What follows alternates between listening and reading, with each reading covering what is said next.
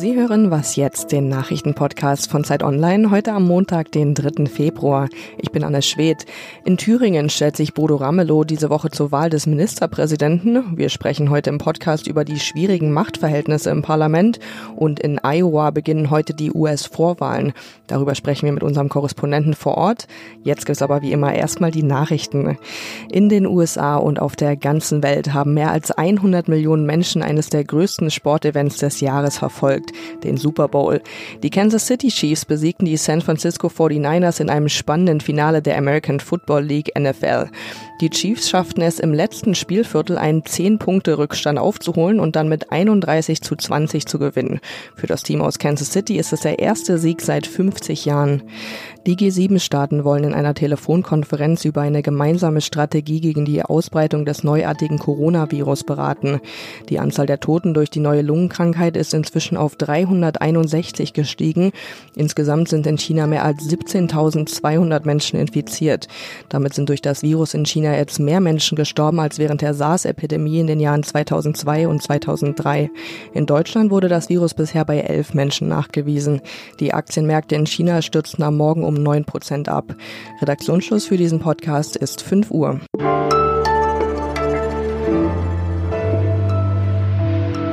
Hallo und herzlich willkommen zu Was jetzt in dieser neuen Woche. Ich bin Erika Zinger. Bereits am Tag nach der Landtagswahl in Thüringen Ende Oktober, da war irgendwie klar, dass es mit den klassischen Machtverhältnissen, die man so kennt, erstmal vorbei ist. Also keine sogenannte Kenia-Koalition und erst recht keine große Koalition aus CDU und SPD.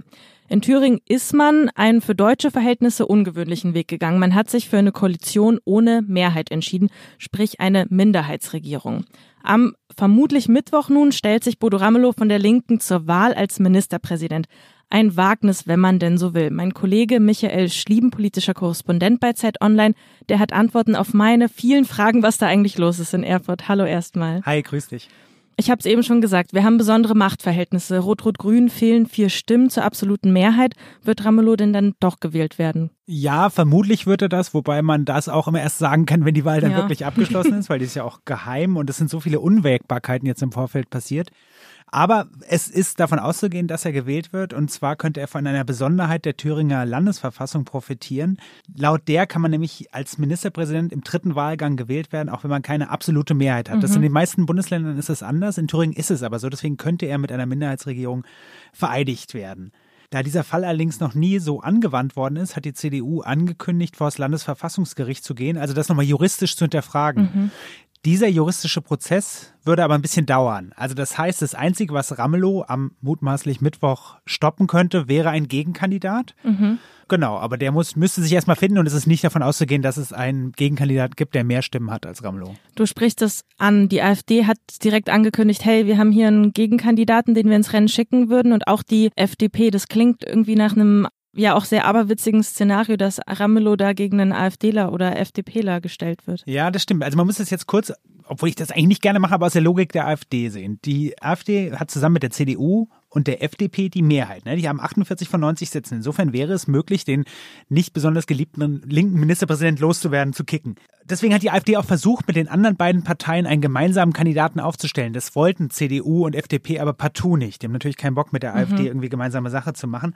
Und deswegen stellt die AfD jetzt einen eigenen Kandidaten, und auch die FDP, die weder Ramlo noch diesen AfDler wählen möchte, hat dann gesagt, na gut, komm, dann, dann stellen wir eben auch noch einen, so eher als Zählkandidat, eher als symbolische, symbolischen Ansatz. Aber gehen wir jetzt mal davon aus, Ramelow wird gewählt. Wie lange hält denn dann diese Minderheitsregierung? Gibt es da Hoffnung für die, dass die noch lange hält? Ja, die kann lange halten. Die kann die vollen fünf Jahre halten. Also für Neuwahlen braucht es eine Zweidrittelmehrheit im Landtag, dass es Neuwahlen geben soll. Und momentan hat kaum eine Partei Interesse daran, dass es Neuwahlen gibt. Auch nicht die designierten Oppositionsparteien. Ähm, als Knackpunkt gilt immer sowas wie der Landeshaushalt. Ne? Mhm. Wenn man über die Finanzen des nächsten Jahres entscheidet, braucht die Regierung zwingend eine eigene Mehrheit oder eine Mehrheit. Und da ist sie halt auf Zustimmung der anderen Parteien angewiesen. Und da wird sich zeigen, ob es weitergeht oder nicht. Das heißt, auch dieses klassische Lagerdenken bei diesen Machtverhältnissen, das ist dann nicht mehr wirklich möglich. Was kann man denn im Idealfall dann aus dieser Minderheitsregierung lernen? Ja, genau. Es gibt keine klassische Mehrheit so, wie, mehr wie wir sie kannten. Und insofern ist die Politik in Thüringen gefordert, neue Wege zu gehen. Das heißt, sie müssen versuchen, neue Kompromisse auszuloten. Sie müssen ein gemeinsames Vorgehen gegen die AfD finden, weil die ständig versuchen wird, die äh, Minderheitsregierung bloßzustellen. Mhm. Und vielleicht finden sich daraus auch neue Allianzen und die Politik muss lernen, sich besser zu erklären und transparenter zu sein. Und all das ist ja gar nicht so wenig. Danke dir, Michael. Sehr gerne.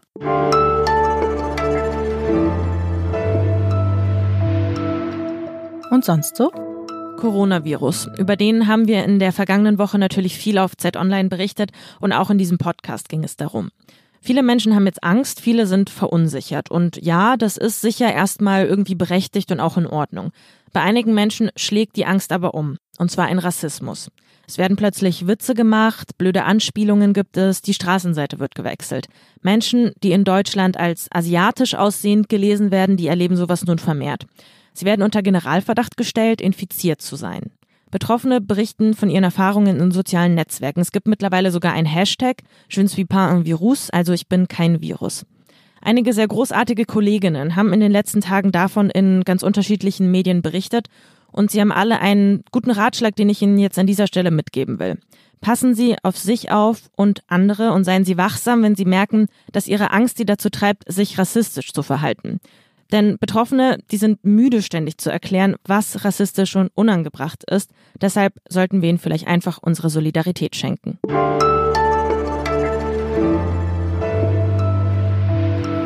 Im US-Bundesstaat Iowa fällt die erste wichtige Entscheidung des Wahljahres. Hier beginnen nämlich die Vorwahlen der US-Demokraten.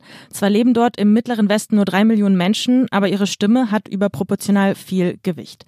Letztlich geht es um die Frage, wer im November bei der Präsidentschaftswahl gegen Donald Trump antreten wird. Der sogenannte Iowa Caucus ist also richtungsentscheidend.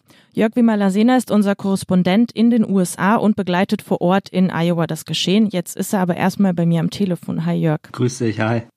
Noch bis zum Herbst, da lag ja Joe Biden in den Umfragen vorne und das hat sich jetzt geändert. Wer hat denn jetzt Hoffnung auf einen Sieg in Iowa? Also Hoffnung haben natürlich alle, aber die besten Chancen äh, hat äh, Bernie Sanders, äh, linker Senator aus Vermont, der in den letzten Monaten und vor allem auch in den letzten Jahren äh, einen, einen riesen Aufwand betrieben hat, um ein Netzwerk äh, engagierter Aktivisten um sich selbst zu sammeln. Sanders mhm. ist also jemand, der äh, die wirklich äh, grotesken Ungleichheiten äh, in diesem Land ähm, sehr bestimmt und sehr deutlich adressiert.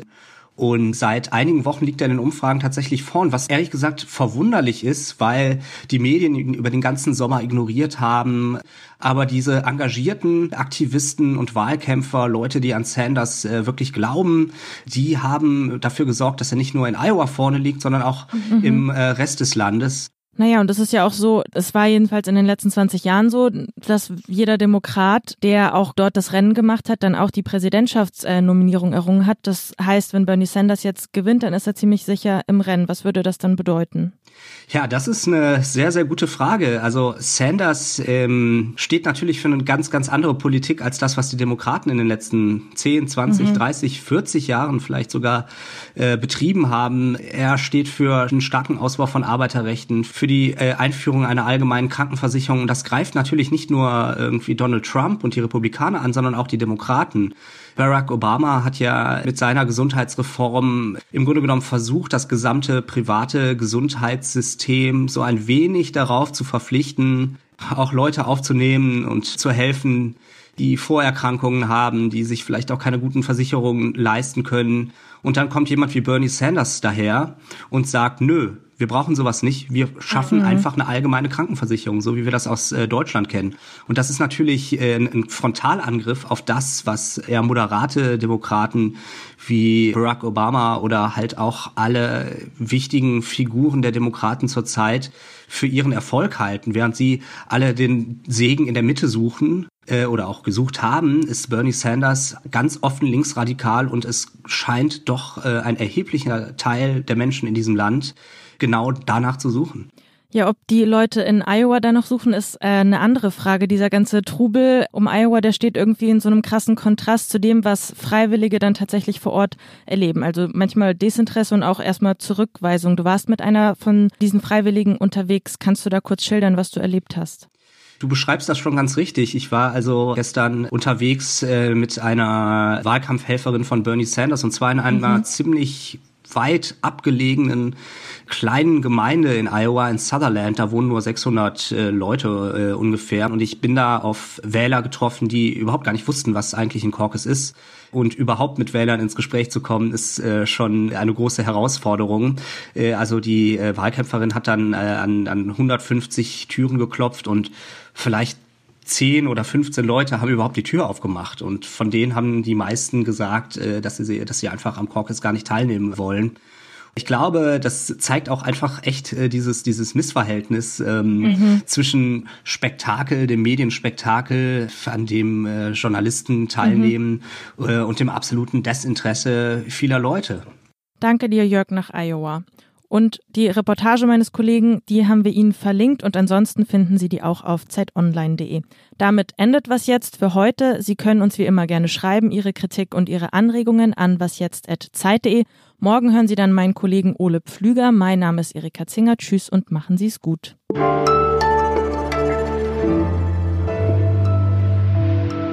Wie viele Stunden warst du eigentlich mit dieser Freiwilligen unterwegs? Also ihr seid da durch den Schnee gestapft. Genau, ja. Äh, also ich war mit eher knapp sechs, sechs Stunden unterwegs. Äh, also Und haben deine Schuhe durchgehalten? Äh, meine schon, ihre glaube ich nicht. Ich habe mir extra noch äh, Winterboots äh, angeschafft, äh, bevor ich hier, bevor ich hier hingefahren bin.